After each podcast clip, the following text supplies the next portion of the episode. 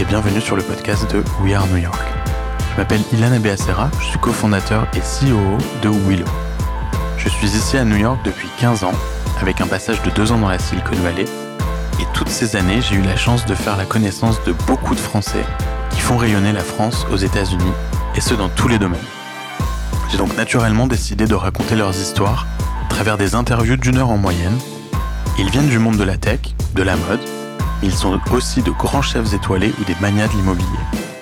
Ils ont tous en commun cette secret sauce et des parcours atypiques que nous allons tenter de décortiquer ensemble épisode après épisode. Vous allez voir, ça vous donnera souvent envie de croquer le monde. Mon objectif est de montrer que les États-Unis sont un marché accessible, mais aussi de vous prouver que nous les Français, nous avons ce petit je ne sais quoi. J'espère que ce podcast vous plaira car je le mène avec passion. Et merci d'avance de le partager, de le noter et de le commenter si c'est déjà le cas. Alors à tout de suite dans un nouvel épisode de We Are New York.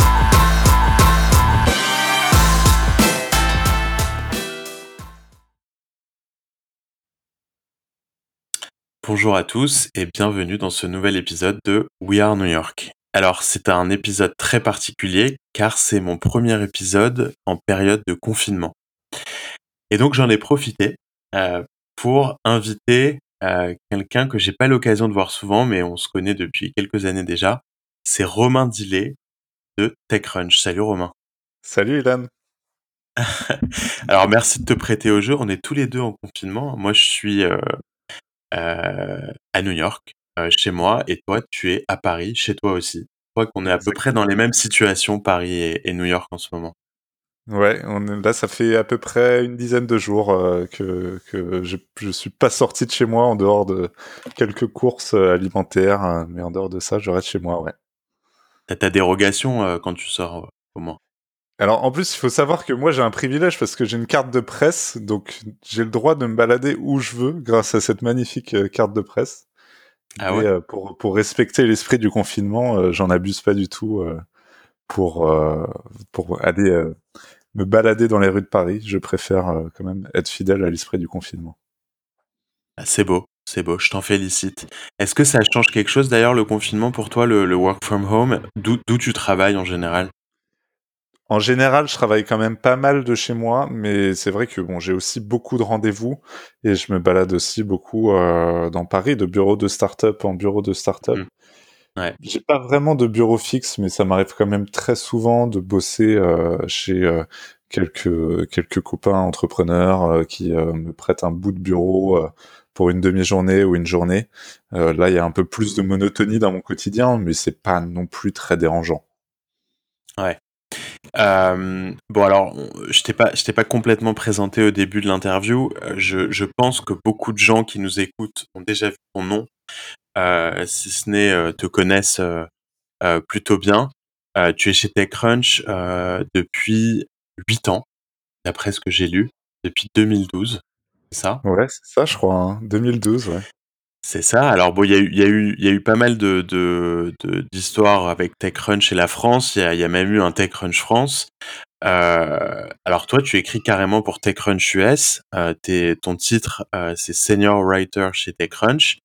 Euh, ta grande particularité, c'est que tu couvres toutes les startups françaises. C'est grâce à toi que beaucoup de startups françaises euh, aux États-Unis ou en tout cas sont connus euh, par certains Américains et par certains fonds américains. Euh, et c'est pour ça que, je voulais te recevoir aujourd'hui pour discuter de, ton expérience et chez TechCrunch et de promouvoir en quelque sorte l'innovation française à travers le monde parce que TechCrunch c'est quand même assez c'est quand même une référence mondiale. Donc merci de, passer ce temps avec moi. Je crois que tu as déjà parlé de plusieurs de mes aventures précédentes et même d'ailleurs de l'actuelle, de Willow. Oui, c'est vrai, on a eu le, temps de, on a eu l'occasion de se parler à de nombreuses reprises pour euh, parler de, ouais. de nombreuses startups, hein, il faut le dire. Hein, tu as quand même euh, été euh, à l'origine ou en tout. Euh, dans beaucoup de startups différentes et, ouais. j'ai toujours trouvé que tu avais un regard très intéressant, notamment côté produit, et que tu as construit des beaux produits dans, depuis plusieurs années. quoi. Merci, merci. Je me rappelle euh, de notre dernier rendez-vous physique. Euh, si je me trompe pas, c'était euh, dans un hôtel à Paris, dans le huitième, où je t'avais briefé en avant-première sur donc ma boîte précédente qui était Insensi.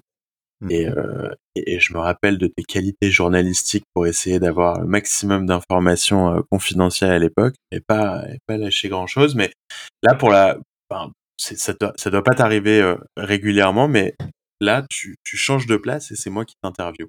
Ah, ça, m'arrive assez rarement. Je suis plutôt habitué à être dans l'autre euh, siège et interviewer les gens. Bah, c'est ça. Et puis en plus, il faut savoir qu'on fait quand même pas mal de, de conférences et, de reportages vidéo à TechCrunch. Donc euh, j'ai déjà fait beaucoup d'interviews en live et bien sûr beaucoup d'interviews qui mènent à des articles derrière, mais je me fais quand même assez rarement interviewer. Ouais, ouais, ouais. bah écoute, ravi de, de pouvoir euh, me prêter l'exercice avec toi. Alors, euh, Romain, on va démarrer, euh, on va démarrer tôt. J'aimerais savoir un peu où tu as grandi, comment tu es arrivé au journalisme.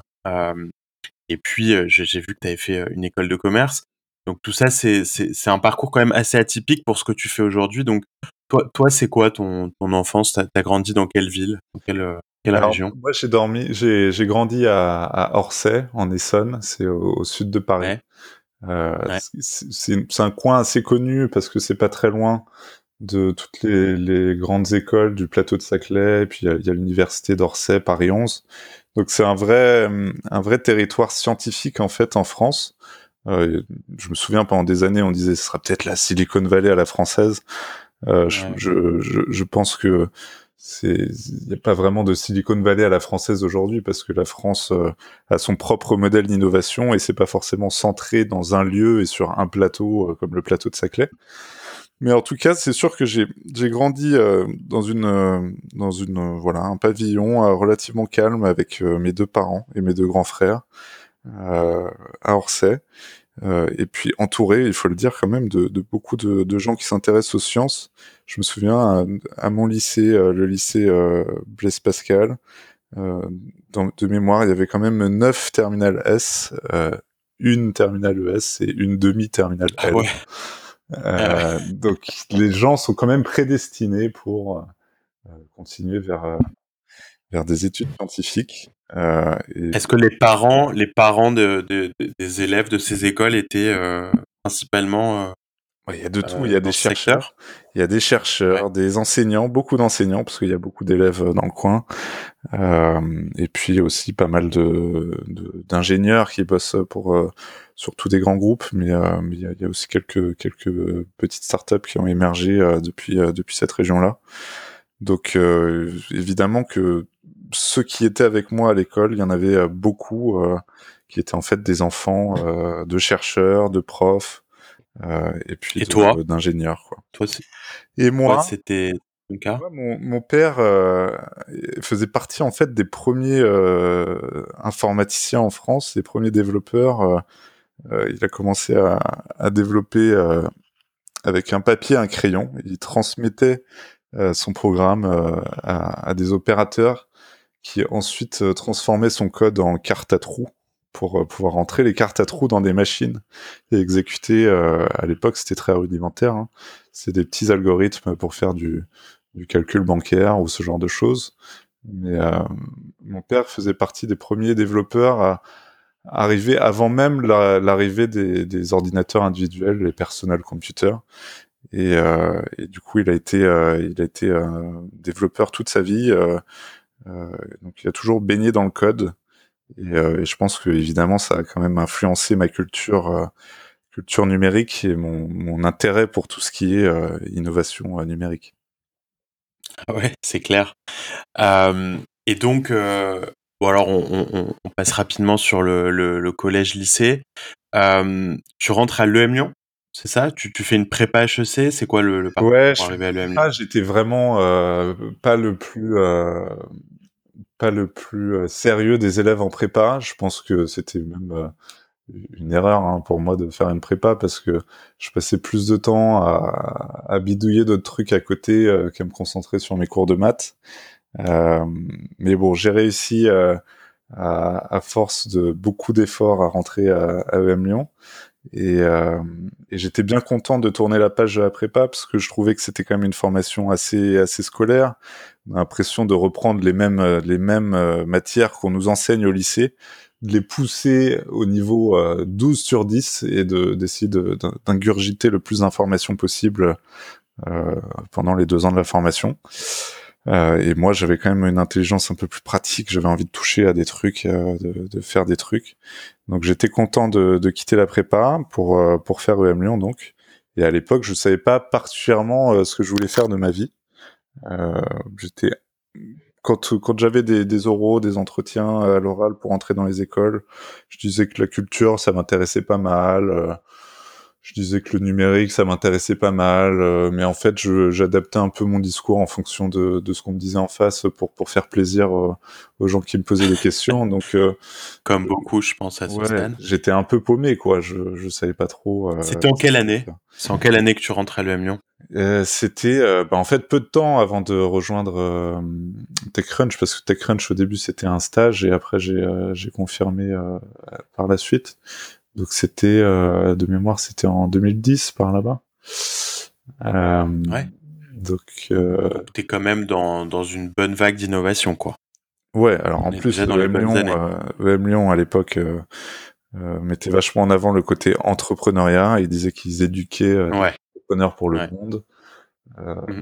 Et on sentait que suite à la crise financière de 2007-2008, les diplômés d'écoles de commerce pour la plupart, avant la crise financière, voulaient bosser dans des banques ou du conseil et on sentait que le vent était en train de tourner et que beaucoup commençaient à s'intéresser aux startups et, et à la tech et que c'est là où je me suis rendu compte que peut-être que j'étais un peu en avance de phase euh, par euh, ma curiosité personnelle et, euh, et tout le tout le savoir que j'ai pu accumuler au travers de discussions avec mon père et puis et puis de projets personnels quoi. Et avant ton stage chez TechCrunch, t'en as fait d'autres? T'as as, essayé d'autres choses? Alors j'ai essayé, euh, en fait c'était mon premier stage, j'ai candidaté pour d'autres trucs et c'était très très vaste et très vague en fait. Il y avait euh, il y avait euh, à la fois des, des, métiers en médias, en boîte de médias, mais c'était plus sur de l'événementiel pour organiser des, des événements de fundraising pour pour des boîtes de médias, des, des petits journaux locaux. Euh, il y avait aussi des, des boulots dans des dans des boîtes de tech plus grosses, mais alors là c'était plus des des métiers qui m'intéressent moins, je pense, euh, s'occuper de, du, du, support euh, sur un produit ou ce genre de choses. Euh, et puis, euh, en fait, au moment où il fallait que je cherche un stage, je me suis dit, c'est quand même euh, intéressant parce que je lis TechCrunch tous les jours. Euh, je m'intéresse énormément aux startups. J'aime beaucoup écrire. Et pourquoi pas essayer de rentrer chez eux pour combiner tous ces trucs-là. C'est de là que c'est parti en fait. Mais comment euh, comment t'as eu cette assurance de commencer à écrire euh, directement en anglais? Parce que t'as commencé en anglais. Ouais, j'ai commencé en anglais. Euh, il faut savoir que c'était, ça m'a pris quand même quelques mois avant de réussir à convaincre les équipes de TechCrunch euh, de prendre un petit français en stage. Euh, ouais mais euh, effectivement, je, me, je, me, je, savais que euh, là où je pouvais euh, jouer de ma différence, c'est que j'étais déjà très à l'aise euh, en anglais, même si j'ai pas de famille anglophone. ouais, donc juste par l'école? Voilà, juste par l'école, un anglais construit par l'école. Ouais, et que c'est rare quand même. Oui, on n'est pas on n'est pas connu pour ça les Français non? non c'est c'est vrai que c'est rare. Alors quand je dis par l'école, c'est pas 100% vrai parce que en fait déjà dès euh, la fin du collège et le début du lycée, euh, euh, je me suis un peu fait toute ma culture euh, cinématographique euh, avec des films et des séries en anglais sans sous-titres, sans sous-titres, ouais, sans rien. Et au début, ouais. bah, je, je, je, me souviens d'avoir regardé Two Six Feet Under en anglais, par exemple. Euh, ouais. les, les, premières saisons, on comprend pas tout, et puis en fait, ça, ça vient assez vite. Hein. Une fois qu'on se jette dans le vide euh, sans parachute, et ben on finit quand même par trouver une solution pour pas s'écraser, quoi. Et euh, et du coup, donc c'est par l'école, bien sûr, et puis aussi beaucoup euh, par euh, par les lectures, euh, par par les films, par les séries. on a quand même de la chance d'avoir accès à beaucoup de beaucoup de, de contenu euh, culturel de qualité en anglais. Euh, il faut pas, faut pas hésiter quoi. Donc pour pour revenir à, à mon, mon entrée chez TechCrunch, donc je savais qu'il fallait que je joue de ma différence en me disant ben je sais parler français, je, je sais potentiellement écrire en anglais et puis je, je, peux un peu faire montrer ma différence culturelle et utiliser cette différence culturelle là pour pour améliorer le qualité de techcrunch.com en anglais. Et est-ce que juste à l'époque euh, il y avait qui? Il y avait il y avait Mike Butcher, euh, euh, en Angleterre, c'est ça? À l'époque, c'était une période assez intéressante. en dehors de le des US? Ouais. Ouais, à l'époque, c'était une période assez intéressante pour TechCrunch parce que le fondateur de TechCrunch, Mike Harrington, avait quitté la boîte, en 2011. deuxième moitié de 2011, je dirais et après l'acquisition? C'était après l'acquisition, ou avant voilà. Alors TechCrunch a été créé en 2005 euh, dans la Silicon Valley. Euh, AOL euh, à une époque a voulu prendre un grand virage euh, vers les médias et la publicité. Donc ils ont racheté coup sur coup TechCrunch, Engadget, euh, le Huffington Post et puis euh, plusieurs boîtes de pub aussi par ailleurs. Et euh, d'ailleurs, c'était un virage plutôt payant et plutôt intelligent, hein, je trouve. C'est des belles, euh, des belles boîtes de médias, euh, ces, ces trois noms-là en tout cas. Euh, donc ça, c'était en 2010, le rachat de, de TechCrunch par AOL. Et un an après, voilà, suite à des, des divergences internes, Mike Harrington claque la porte de TechCrunch.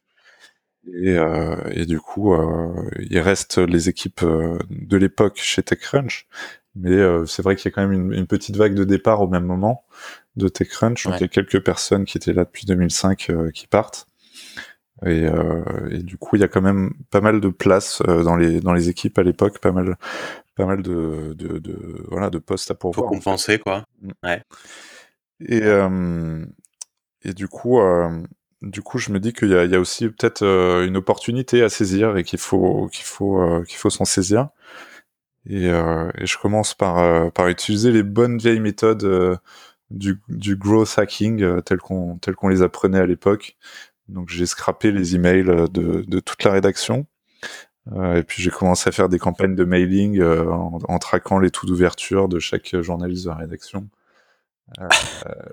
pour voir si déjà j'arrivais à, à, à, créer un contact avec des gens de la rédaction. Et donc, au fur et à mesure, j'ai réussi à mieux, euh, mieux targeter mes emails et, euh, et, et, à, rentrer en contact avec quelqu'un qui s'appelait John Biggs. Euh, ouais, qui était, je me rappelle très bien. Qui était à la tête du bureau de des gadgets. Voilà, et qui était à la tête du bureau de New York à l'époque. Ouais. Et donc là, au début, euh, j'essayais de, de, maintenir le lien, donc toutes les semaines j'envoyais, euh, voilà, ça pouvait être une blague. Euh, la semaine d'après, j'envoyais une vidéo de moi pendant deux minutes où je me présentais euh, pour montrer que qu'il y avait un humain derrière les emails, etc. J'ai commencé un blog. Ça c'était pour le stage. Ça c'était pour le stage. Juste pour, le tenir un stage. J'ai commencé un blog en anglais d'actualité tech. voilà, je pense qu'il y avait à peu près à peu près trois lecteurs dessus. Mais en tout cas, ça me permettait d'envoyer des articles et de dire ouais. regardez, je suis capable d'écrire des articles, euh, j'ai mon blog, regardez ce que j'écris. Moi, je pourrais faire la même chose, mais, mais sur TechCrunch. Et, euh, ça s'appelait comment ton, ton blog? Pour le, ah, bah, souvenir Je crois, qu'il est plus sur Internet aujourd'hui. Euh, et le nom était horrible d'ailleurs. Ça s'appelait The Fine Nest. C'était un jeu de mots, genre le, le, le, nid. Euh... Oui, oui, le Finest. Voilà, mais ça fait fine. finesse, mais fine nest, c'était horrible. Ouais. Mais euh, disons que l'intérêt n'était pas là. Et, euh... et, après, ça s'est très vite enchaîné. John euh, m'a m'a tout de suite euh, euh, testé un petit peu. Il, il m'a proposé des sujets sur lesquels écrire. Il m'a dit on va on va voir pendant deux trois semaines, on va bosser ensemble pour savoir si tu sais vraiment écrire des articles, sachant que j'avais aucune formation de journaliste ni rien. Ouais. Euh, bon, je le fais et puis euh, j'écris quatre ou cinq articles euh, à chaque fois. C'était des piges ou c'était euh, c'était juste euh, gratuit Bah là, c'était gra c'était gratuit. Alors c'est moi je conseille ce que je fais. je trouve que c'est je suis en train de raconter un récit d'une autre période parce que ce que je racontais sur le fait de, de d'aller chercher les adresses email et de traquer les emails. Moi, je, je trouve que c'est un peu une, une, violation de la vie privée. Je ferais jamais ça aujourd'hui. Euh, et, et, de la même manière, euh, j'ai écrit ces articles de manière euh, gratuite et bénévole. Euh, moi, je trouve que dans le journalisme, qui est quand même un milieu euh, qui souffre énormément, faut essayer de travailler le moins possible gratuitement parce que ça dévalorise bah le travail entier de la chaîne euh, de la chaîne euh, de journal du journalisme. Et puis je pourrais dire la même chose pour les illustrateurs ou pour euh, voilà les designers. Il y, a plein de métiers où c'est facile de bosser une journée pour pour pour pour un pote, mais le faire, gratuitement, le faire gratuitement, c'est dévaloriser son propre travail en fait quoi. Ouais. Et donc ça s'enchaîne. Ça, a changé de en quelques années. Ouais, ça s'enchaîne et puis au bout de 4-5 articles, euh, voilà, à chaque fois il me dit bon cet article il est pas terrible mais c'est dommage celui d'avant il était bien. Donc je me dis c'est bizarre parce qu'à chaque fois il me dit que celui d'avant il était bien. Et au bout de 4-5 articles, il me dit ok on me prend en stage. Euh, donc tout a commencé de là. Joli. Donc là on est à quoi en 2012 2012. Et là, juste après, je lui dis bon bah ok pour le stage, euh, mais euh, moi j'aimerais bien être au contact euh, de, de, certaines personnes de la rédaction, en tout cas de, de TechCrunch. Donc donc j'aimerais bien aller à San Francisco ou à New York pour apprendre le journalisme parce que j'étais quand même honnête intellectuellement et je disais que j'avais quand même beaucoup beaucoup à apprendre et, et mes, mes, preuves à faire pour pour euh, donner le meilleur de moi-même. Et John m'a dit, bah, viens à New York, on est moins nombreux, il y aura plus de choses à écrire. Donc c'est comme ça que je me suis retrouvé à New York euh, en 2012. Donc en stage En stage pendant six mois quand même. Euh... Ok. T'ont fait un visa et tout? Euh, bah, J'étais sous un visa étudiant, euh, un J1. ouais. C'est un peu comme c'était un peu comme un échange universitaire quoi pour moi. Et, et du coup, du coup, au début, c'était euh, c'était assez impressionnant de, de me retrouver euh, à changer de ville, changer de boulot, changer un peu même de, de direction, parce que du journalisme, c'est pas forcément le métier classique d'école de, commerce. Euh, mais voilà, j'ai affronté tout ça euh, d'un seul coup. Est-ce que tu te rappelles de tes premiers articles, les tout premiers? Sur quelle boîte t'as écrit? Alors mes tout premiers articles, c'était, euh, je me souviens, j'essayais un peu de faire de l'actualité facile, on va dire. Euh, euh, donc je me souviens, j'avais écrit à l'époque, il y avait Groupon qui avait des problèmes avec avec Apple et l'App Store parce qu'ils avaient du mal à publier des versions sur l'App Store, donc j'avais écrit dessus. sur voilà en parlant un peu avec Groupon. Je me souviens de euh, mon premier euh, mon premier rendez-vous à New York, c'était avec les fabricants des, des aspirateurs robots iRobot. Alors je sais pas pourquoi je m'étais retrouvé là-dedans. Je crois que John m'avait envoyé l'invitation en mode j'ai pas envie d'aller à ce rendez-vous, vas-y à ma place. Euh, et puis après il y avait des petites startups. Euh, il y avait il y avait un truc je me souviens qu'il y avait, il y avait un truc de, de musique euh, qui permettait de, de, créer des playlists euh, euh collaboratives. Je me souviens plus du nom. Enfin voilà. Il faut savoir que j'ai quand ah même écrit 2500 articles depuis, donc je me souviens pas de tous mes articles. Wow. J'imagine que juste les premiers t'ont peut-être un peu plus marqué. Effectivement, tu t'en rappelles quand même pas mal. Et eh ben la première euh, fois que la première fois que j'ai j'ai eu un article qui est apparu sur techcrunch.com, j'avoue que la sensation est assez incroyable de rafraîchir la page, de voir son nom et de voir ses propres mots apparaître dessus sur un site que je lisais depuis des années en plus. Euh, j'avoue que ça m'a ça m'a fait battre le cœur bien fort euh, la première fois où, où j'avais des articles qui sortaient sur euh, sur TechCrunch. Et je me souviens aussi parce que euh, y a quand même beaucoup de trafic et beaucoup de lecteurs sur TechCrunch.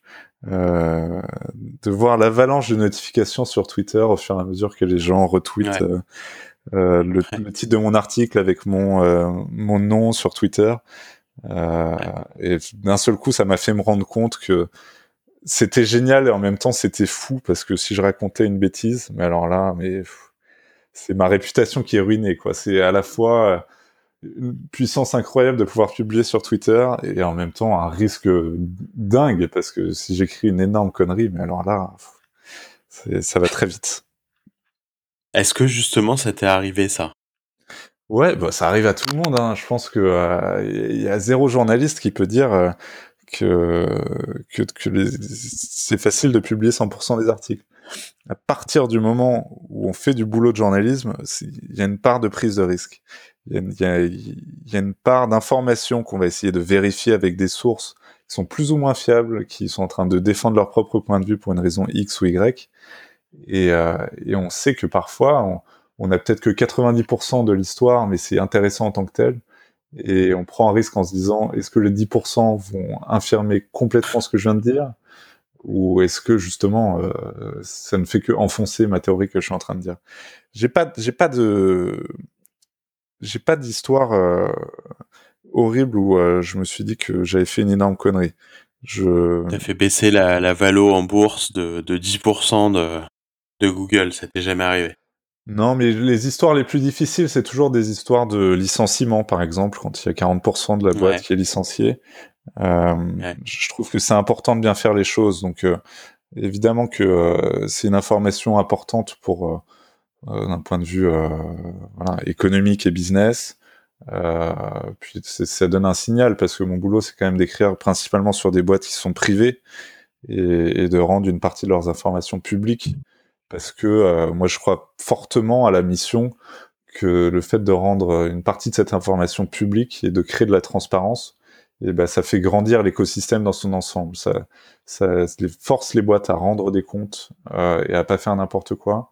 Et ça permet aussi de donner sa chance à des gens qui euh, ne sont pas forcément nés dans la Silicon Valley, euh, ne sont pas forcément allés à Stanford. Et ben ça donne à tout le monde les mêmes chances de créer des belles startups euh, même en étant né avec euh, avec un background différent de euh, au hasard, hein, même si j'ai rien contre lui, Evan Spiegel, qui a créé Snap et, et qui, a fait Stanford quoi. euh, dans, dans, dans ce que tu dis quand tu parles de TechCrunch, euh, je pense que TechCrunch a une place euh, très spéciale dans, dans, dans, le monde du journalisme et de la news euh, et de la tech. Euh, au sens très large. Euh, pour les entrepreneurs, c'est euh, c'est le Graal d'avoir son article sur TechCrunch. Et ce qui est marrant, c'est que c'est le cas depuis 2005. C'est-à-dire que depuis le jour où ça a démarré avec Michael Harrington et, et, et ensuite d'ailleurs les conférences, euh, euh, c'était TechCrunch Disrupt, je crois, à l'époque, ouais. euh, ou TechCrunch 50, TechCrunch 50 même ouais, avant. Ça, c'était encore avant TechCrunch Disrupt. Ouais, bah, bah moi c'est celle que j'ai connue, hein, c'est les, les premières. Je crois que la toute première, euh, si mes souvenirs sont bons, euh, on était en 2008 ouais, et Yammer, Yammer avait gagné euh, euh, la coupe. Euh, Evernote s'était lancé au même moment. Euh, c'était, enfin, je, je, me rappelle de toutes les boîtes qui étaient là-bas et c'est, ça avait un, une résonance folle en fait. Euh, et TechCrunch a toujours su garder son leadership. Et ce qui est très, ce qui est, ce qui est très fort, c'est que l'avant euh, et l'après AOL, en fait, y a, ça n'a pas, ça a pas vraiment changé. Il n'y a pas eu moins d'influence. Euh, TechCrunch n'a pas perdu d'influence malgré euh, avoir perdu euh, Mike Harrington, qui était quand même l'âme mmh. de TechCrunch. Et je trouve qu'il est, est toujours en fait, euh, il est toujours là, euh, même si on le voit plus, on, on l'entend toujours en fait. Et, et euh, c'est ce qui fait que quand on t'entend parler, il y a, ce truc vraiment spécial avec TechCrunch. T'as l'impression que c'est une marque à part aujourd'hui dans le monde du journalisme et, de la tech? Bah, moi, je le vois aussi en comparant avec euh, d'autres médias et en parlant avec des, confrères et des consoeurs euh, TechCrunch, c'est quand même une boîte média très particulière. Il y en a vraiment qu'une seule comme ça dans le monde et c'est TechCrunch parce qu'on n'a pas du tout le même fonctionnement euh, que, que, toutes les autres boîtes de médias euh, qu'on qu peut lire par ailleurs. Euh, d'une part, on est encore une équipe relativement petite en fait. On publie beaucoup d'articles, c'est vrai. Ouais, on publie beaucoup d'articles, c'est vrai, mais on doit être une, une, trentaine de journalistes à peu près dans le monde. Voilà, les services, les rubriques tech des, des grands journaux euh, français, euh, britanniques, américains. Euh, c'est des équipes plus grosses que ça. Enfin, le staff photo de Wired est plus gros que l'équipe de TechCrunch en fait. Donc on, on fonctionne avec une petite équipe. Et, et en fait, avec ce fonctionnement-là, ça nous impose euh, un certain un certain état d'esprit. Déjà, ça veut dire que euh, on n'a pas de conférence de rédaction, on n'a pas euh, une réunion tous les matins ou toutes les semaines avec un rédacteur en chef qui va dire cette semaine, on va couvrir telle actualité, on va se concentrer sur telle chose qui est en train de monter dans les médias. Euh, et toi là-bas, tu vas aller bosser sur tel sujet. Ça se passe pas du tout comme ça. Nous, TechCrunch, est vraiment une collection de journalistes qui individuellement écrivent des choses intéressantes et pourraient chacun avoir leur propre blog euh, qui serait très intéressant mais collectivement et d'autant plus puissant parce qu'on écrit tous en portant le même drapeau sous la même bannière qui est celle de TechCrunch. Mais moi, par exemple, je choisis mes propres sujets, euh, j'écris mes articles bien sûr et je fais le boulot euh, d'enquête pour mes articles et je les publie sans qu'à aucun moment donné il y ait eu quelqu'un qui m'ait dit tu vas écrire là-dessus ou que quelqu'un relise mon article pour dire ah ça c'est pas terrible, je vais enlever ce paragraphe là. Non, ça se passe pas du tout comme ça. D'un bout à l'autre de la chaîne, c'est moi qui, qui, qui gère ma production finalement et ça c'est hyper rare dans les médias quoi. Il y a personne qui te relie. Non, il y a absolument personne euh, qui, qui me relie. Euh, tout ce que je fais, euh, quand il y a uniquement mon nom en haut de l'article, bah, en fait, il y, y a, que moi qui, qui, qui, qui bossé sur les mots euh, de cet article.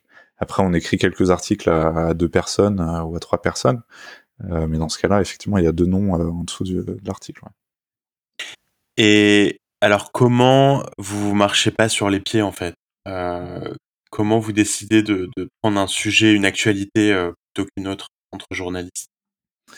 Donc, avec autant d'indépendance et d'autonomie, ça veut dire qu'on doit tous développer un, une espèce de boussole qui permet de savoir ce qui est important et ce qui l'est pas.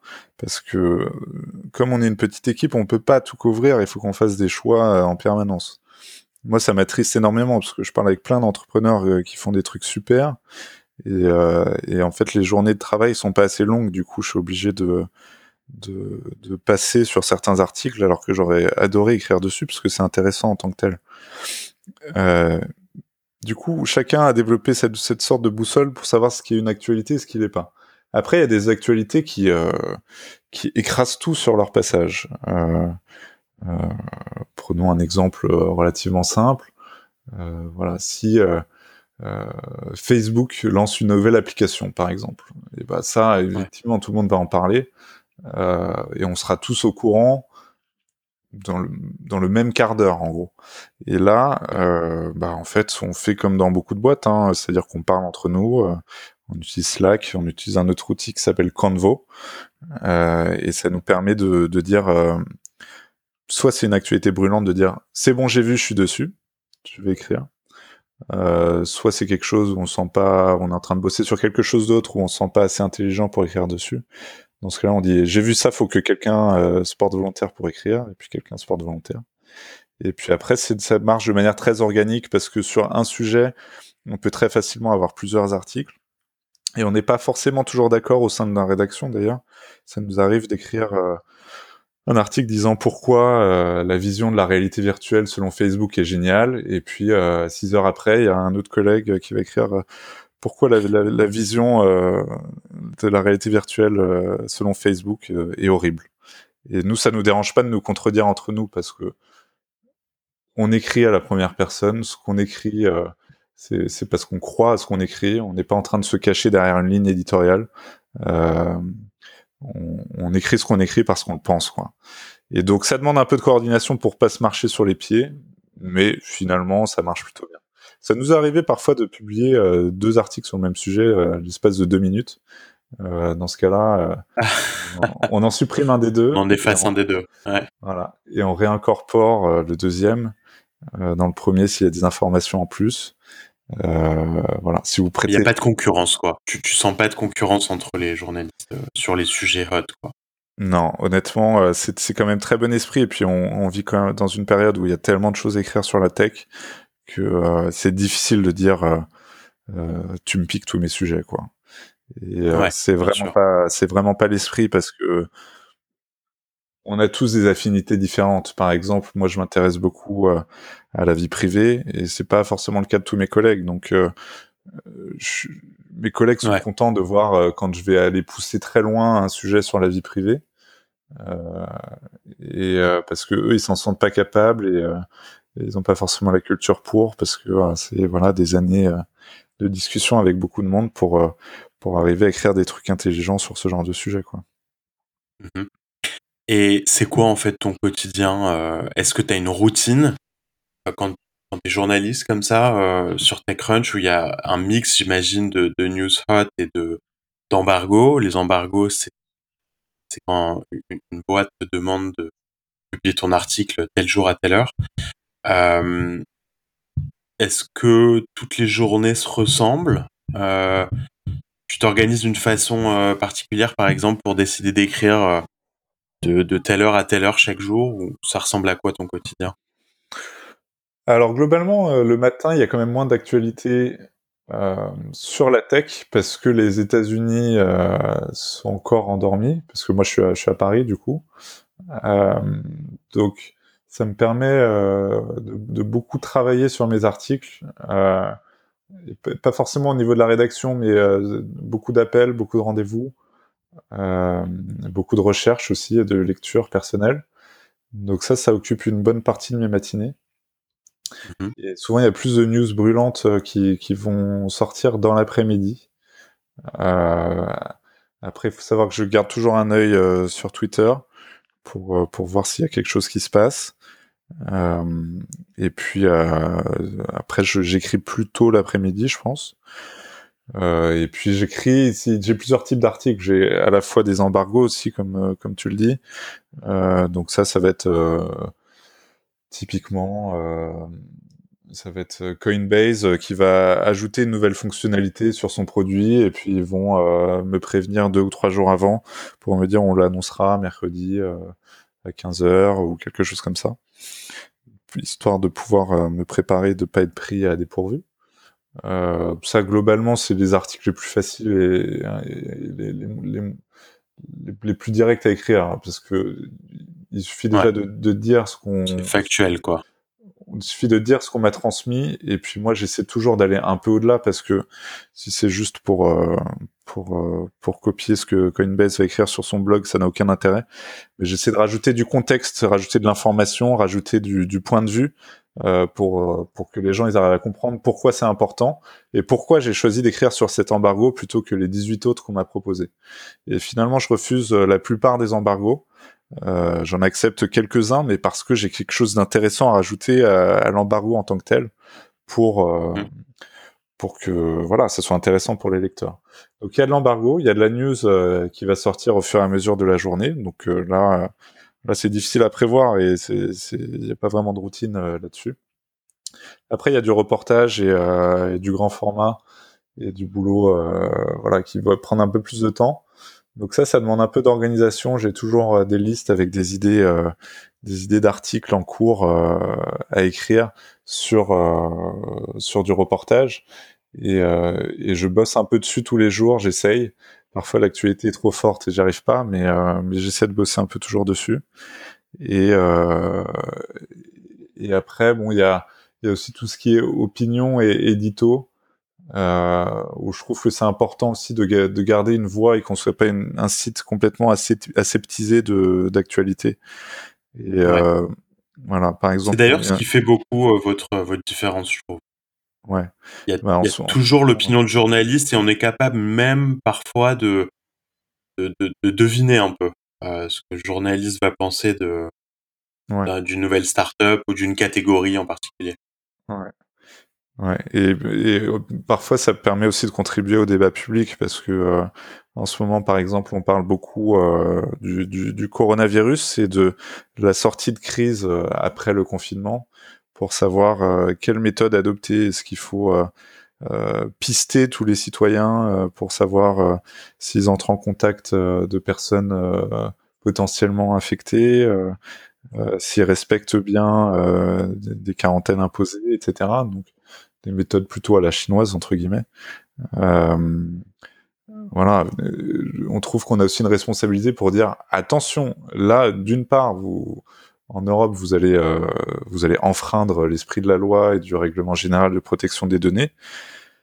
Et d'autre part, euh, il y a rarement des choix euh, de réduction des libertés individuelles qui ont été faits, qui n'ont pas été pérennisés par la suite. On l'a bien vu avec l'état d'urgence en France après les, les, attentats du, du Bataclan notamment.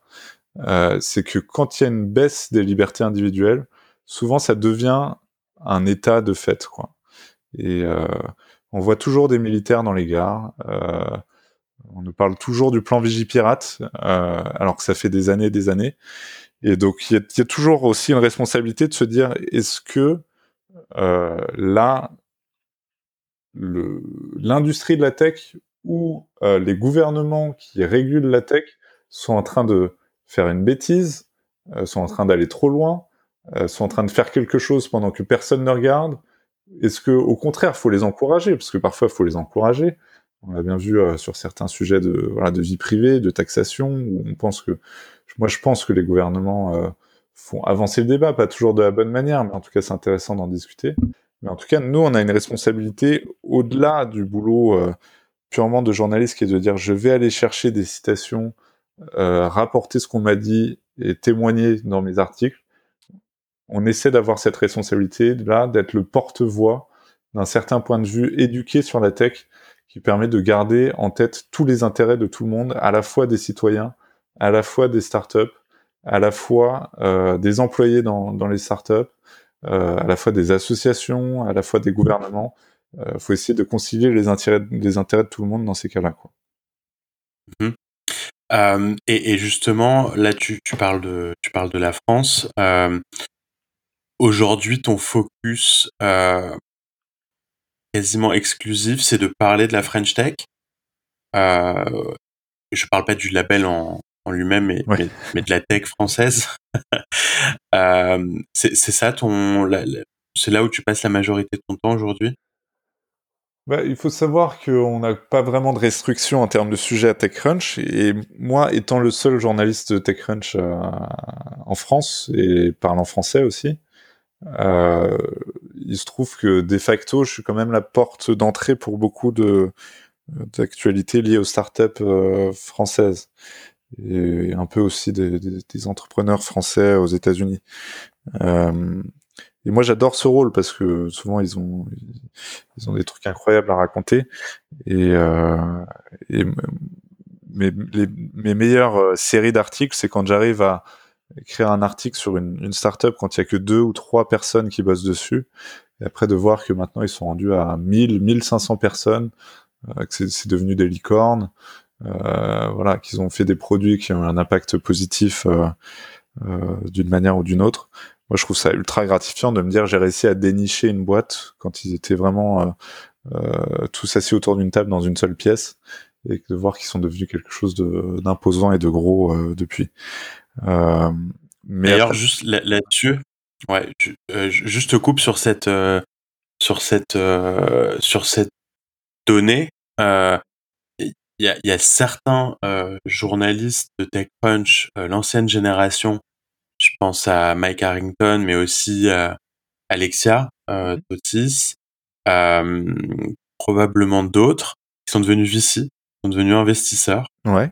Il euh, y, y, a quand même pas mal de similarités et dans ce que tu viens de décrire, c'est quand même euh, assez troublant parce que quand tu es capable d'écrire euh, un article sur une startup où ils sont deux et qui termine à 1000, euh, si tu avais eu un fonds d'investissement à côté qui pariait sur ces boîtes-là, tu aurais quand même un, retour sur investissement probablement assez, assez rare. tu, tu, le, tu l'imagines souvent ce parallèle? Est-ce que c'est un autre métier que tu aurais pu faire, que tu ferais un jour ou, euh, ou rien à voir? À mon avis, il y a un peu de parallèle, mais pas. Ça marche pas forcément à 100% parce que moi, déjà, quand j'écris, je choisis d'écrire un article, mon investissement, il est quand même relativement faible. Ça veut dire que je choisis d'investir du temps dessus, mais c'est pas c'est pas de l'argent que je vais sortir de, de, mon chèque ou du, du chèque de ma boîte. mais tu filtres. Tu parles de celles qui paraissent les plus intéressantes. Ça c'est sûr. Et puis après, euh, je pense qu'il y a beaucoup d'investisseurs aussi qui doivent euh, se, se, se, battre avec d'autres investisseurs pour se positionner sur les meilleurs deals. Euh, moi, moi je, je, je, me bats pas vraiment avec les, les autres médias parce que tant, pis s'il y a un autre média qui a déjà couvert une boîte sur laquelle je suis en train d'écrire, mais une startup va devoir faire des choix pour, pour prendre un, un seul investisseur en lead, par exemple alors que c'est pas forcément le cas sur euh, sur du journalisme. Je, je vois le parallèle et moi j'espère hein, d'avoir le meilleur la meilleure boussole pour euh, repérer des boîtes prometteuses le plus tôt possible. Euh, mais c'est pas c'est pas exactement la, la, même chose non plus. moi, je suis très très heureux de voir euh, voilà MJ Sigler par exemple, un ancien de TechCrunch Qui, qui, qui, a fait une belle carrière après TechCrunch chez euh, GV. Voilà, il est investisseur dans, dans Slack notamment. Ouais. je crois qu'il était, je en, en, seed ou series A euh, chez Slack, c'est quand même assez impressionnant. Euh, voilà, bon, euh, moi je, je fais ce métier, mais pas pour l'argent, honnêtement. Euh, effectivement, si j'avais si j'avais voulu avoir un plus beau salaire, peut-être qu'investisseur aurait été plus rentable que journaliste. Et, et euh, est-ce que tu as des exemples euh, de boîtes que tu as détectées très très très tôt euh, quand tu les as pitchées euh, Tu as senti quelque chose de différent, de particulier, qui sont aujourd'hui devenus des très très, des très belles boîtes Ouais, tu ouais. penses? Ouais, il y en a où je, je suis content et d'autres où j'ai l'impression que ça va être énorme et en fait c'est pas du tout devenu un truc énorme donc c'est un peu frustrant parce bah, qu'on a les deux. On veut les deux. Non, sur les trucs qui ont bien marché, euh, euh, moi, je me suis intéressé très tôt euh, aux boîtes de, de, fintech, notamment, et en Europe. Mmh. Euh, voilà, j'étais le premier à écrire sur voilà, sur Revolut, par exemple, j'ai écrit sur eux le jour où l'application était dans l'App Store, le premier jour. Euh, J'étais l'utilisateur numéro 60 dans l'app. Ah ouais. Euh, ah ouais. À l'époque, on pouvait pas faire grand chose. Elle était très violette et rose, là, elle était pas très jolie d'ailleurs. Et euh, mais je sentais que, vu le profil de l'équipe et, euh, vu la manière dont ils présentaient le produit, euh, il y avait moyen de, de, créer une belle plateforme euh, financière. Pareil, bah, concurrent de Revolut, euh, N26. Euh. À l'époque, ça s'appelait Number 26 d'ailleurs. moi, je j'étais en contact avec eux euh, des mois avant qu'ils sortent leurs produits. J'étais un utilisateur de la bêta quand l'application était encore en allemand, parce que c'est une boîte allemande. Euh, donc euh, c'était un peu un peu ardu au niveau utilisation du produit. Et ils avaient même pas l'autorisation euh, légale de d'émettre des cartes en France à l'époque. Du coup, ils avaient un peu un peu triché avec le régulateur et euh, ils avaient, euh, j'avais mis l'adresse de leur bureau euh, comme euh, comme mon adresse postale pour recevoir la carte N26 qui m'avait ensuite envoyé via FedEx jusqu'à chez moi. Et eux, je les ai pas mal mis en avant. je les ai pas mal mis en avant et ils ont lancé leur boîte à TechCrunch Disrupt sur scène, bah, la même la même scène où Yammer, Dropbox, Fitbit et autres se sont lancés. Euh, et puis depuis, euh, voilà, je crois qu'ils ont 6 millions, 7 millions euh, d'utilisateurs maintenant. voilà, Revolut, ça vaut 5 Dans les boîtes françaises bah, pareil, Lydia. Dans les... Ouais. Lydia, euh, Lydia j'étais euh, dans les premiers à couvrir. Euh, alors je me souviens, ils avaient un autre nom avant Lydia. Euh, je me souviens plus comment c'était, mais c'était genre je paye ma tournée ou un truc du genre. Et euh, ils avaient fait ce switch à un moment donné en disant on va faire euh, voilà le paiement entre amis. Euh, bon, maintenant c'est devenu bien plus que ça, mais à l'époque c'était un peu faire ça, le, le Venmo. ouais, le français. Venmo français. Ouais. Et j'étais le, le, premier à écrire. Et puis après, il y a voilà, il y a des boîtes. Sur lesquelles j'ai parié très tôt en me disant que ça allait devenir très gros. Euh, je pense à Molotov, même si euh, ça fait c'est un peu plus compliqué maintenant, mais je, je trouvais que c'était vraiment la vision la plus claire du futur de la télé. Euh, Ouais. et on a bien vu, en fait, c'est exactement ce qui s'est passé euh, avec euh, YouTube qui a lancé YouTube TV aux États-Unis, par exemple, ou Hulu Live, etc. Exactement ce que Molotov ils avaient présenté et ce qu'ils avaient réussi à lancer, euh, c'est exactement ce qui est en train de se passer quoi aujourd'hui. Donc ça, pour moi, c'était très très futuristique.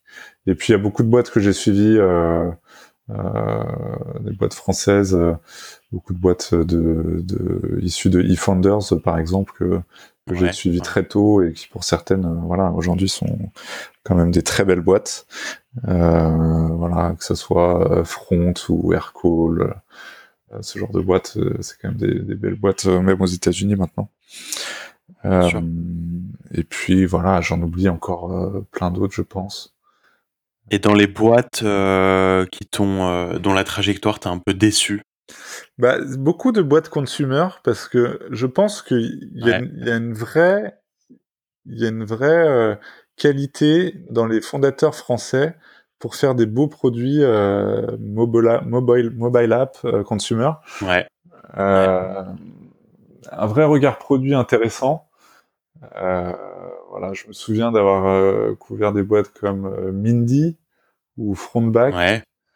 euh, où je me suis dit ces trucs-là, c'est c'est génial. Enfin, Mindy, en gros, c'est TikTok, sauf que c'était deux ans avant, quoi. Et euh, Ouais, J'ai investi dans Mindy, donc je m'en rappelle très bien. ouais. voilà. Et c'était un nouveau et d'ailleurs, aujourd'hui, ils ont magnifique. D'ailleurs, aujourd'hui, ils ont, ils ont une nouvelle boîte, les, les Founders, donc je suis Ouais. aussi investisseur qui s'appelle YOLO. Euh, et et ça, ça correspond très bien à ce que tu dis, c'est-à-dire cette, euh, cette, euh, ce talent pour créer des produits euh, mobiles YOLO, c'est consumer génial. euh, uniques. YOLO, Ouais. c'est génial. Ils sont, ils sont en permanence dans le top 10 euh, des téléchargements sur les stores d'applications. C'est la, la première utilisation de, du, du SDK de, de Snapchat euh, Mhm.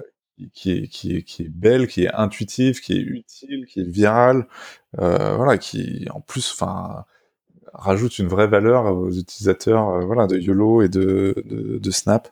Moi, je trouve ça génial ce qu'ils ont fait et je suis hyper content de voir euh, que euh, les fondateurs de Mindy voilà, ont réussi à faire un truc qui, qui cartonne aujourd'hui, quoi. Donc ça, c'est sûr.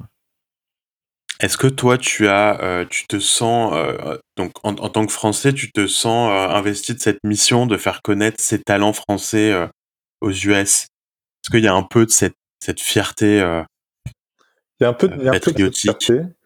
Il y a un peu de Ouais. cette fierté, mais je trouve que les startups, c'est quand même un- une industrie mondiale avec voilà, beaucoup de. Quand on regarde les effectifs des grosses boîtes euh, de la Silicon Valley, c'est quand même très international. Hein. C'est pas, c'est pas du tout que des employés américains en fait.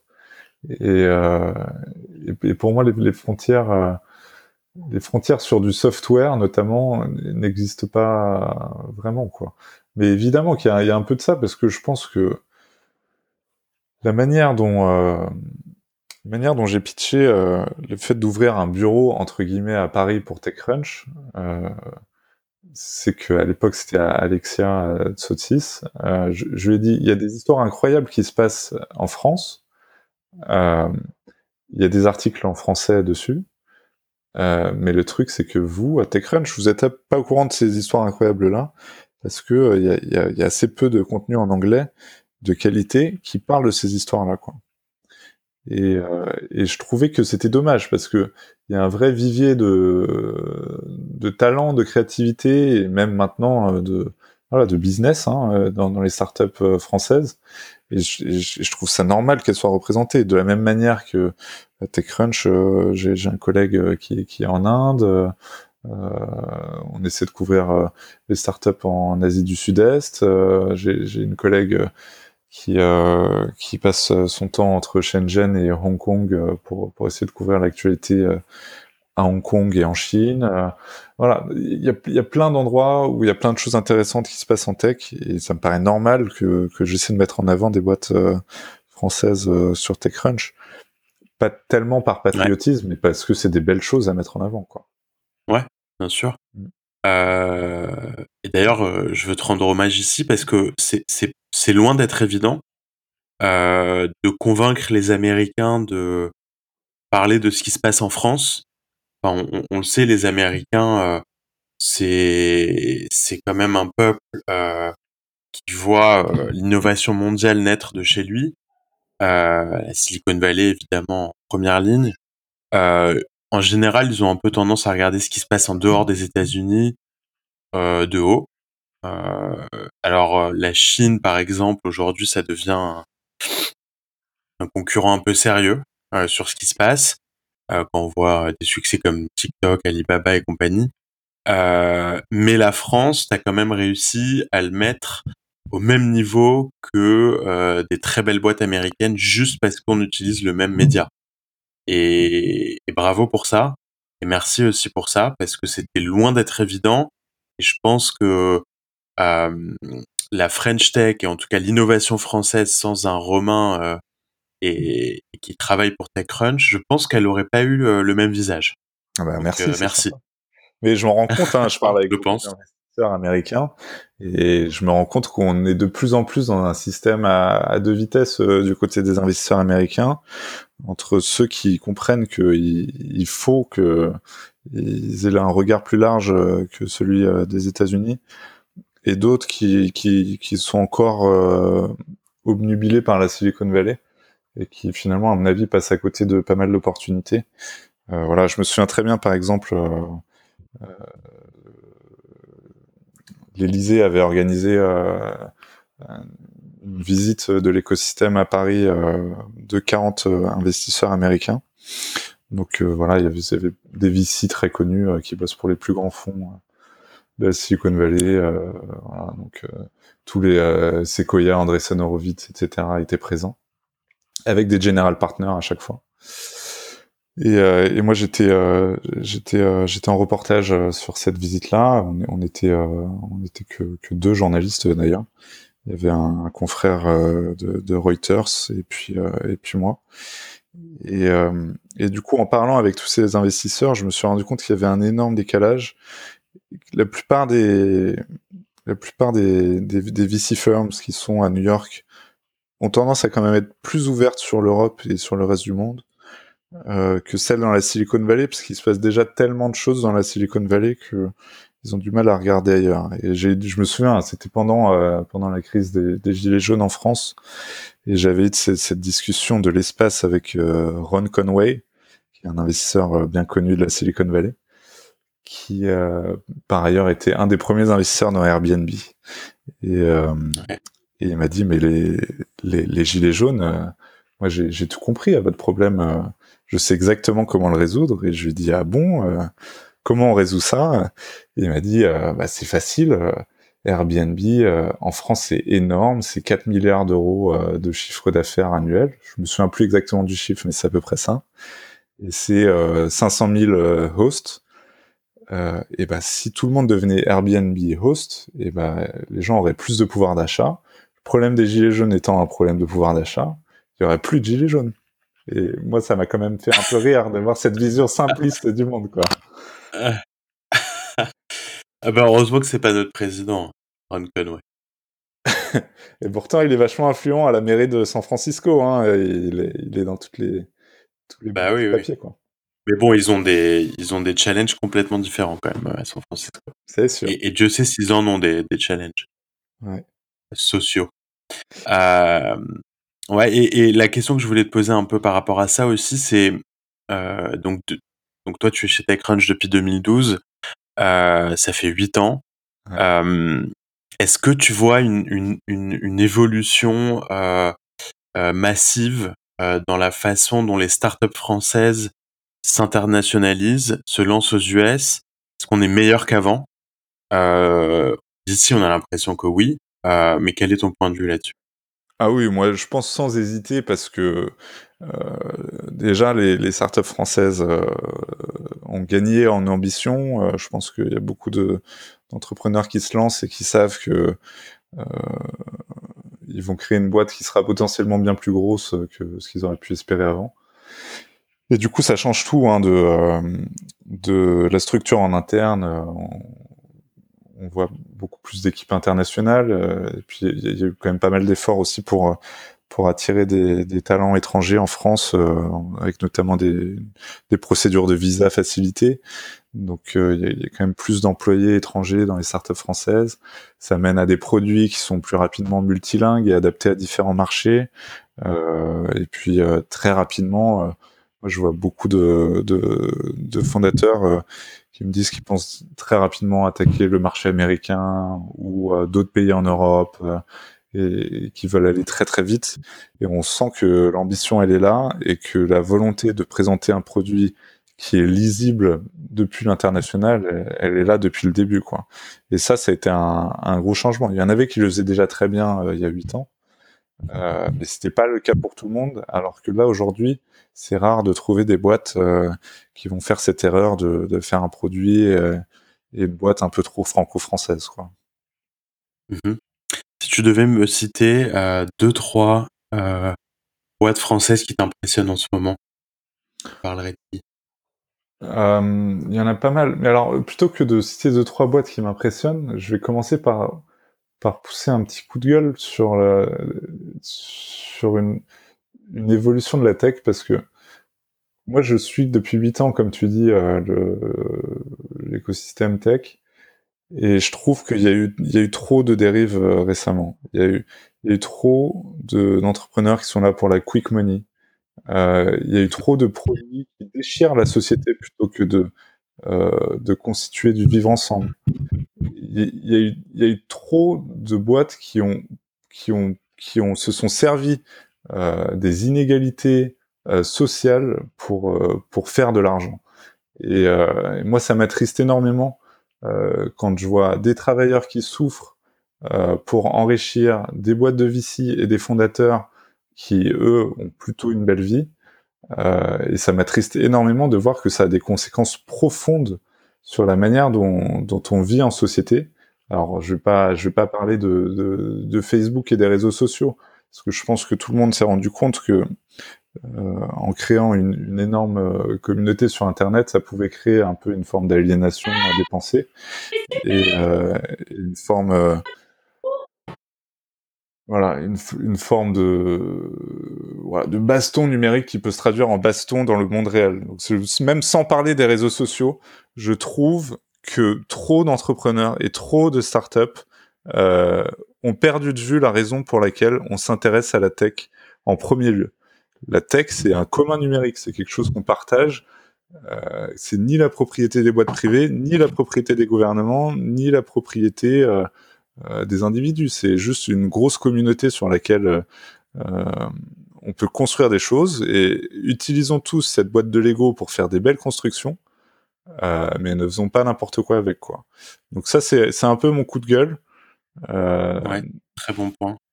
Ne pas oublier cette notion de commun numérique et de, de savoir que quand on crée une entreprise, faut pas laisser sur le carreau euh, les citoyens, faut pas laisser sur le carreau les associations, faut pas laisser sur le carreau euh, le pouvoir public.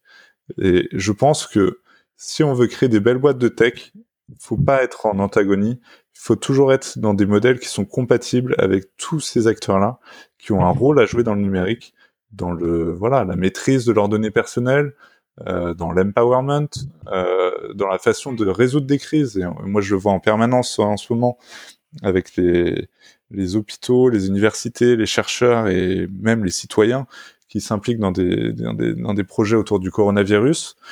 Euh, je trouve que c'est important de ne pas perdre de vue cette étoile euh, du Nord, de dire souvenez-vous, si, vous, si ça fait 5 ans ou 10 ans que vous êtes dans la tech, ça n'a pas toujours été comme ça. Et n'oublions pas pourquoi on, on s'est lancé là-dedans au début. quoi. Donc ça, c'était mon coup de gueule. Romain président. Romain président. J'ai un peu cassé l'ambiance, je crois. C'était un peu mon Non, non, pas du tout. Non, non, mais c'est fait pour ça aussi, pour que, pour que tu nous donnes un peu ton, ton état d'esprit. Euh, après, il y a des boîtes que j'admire, hein, bien sûr, euh, pour revenir à ta question. Euh, il y a des boîtes que je trouve très cool. Euh,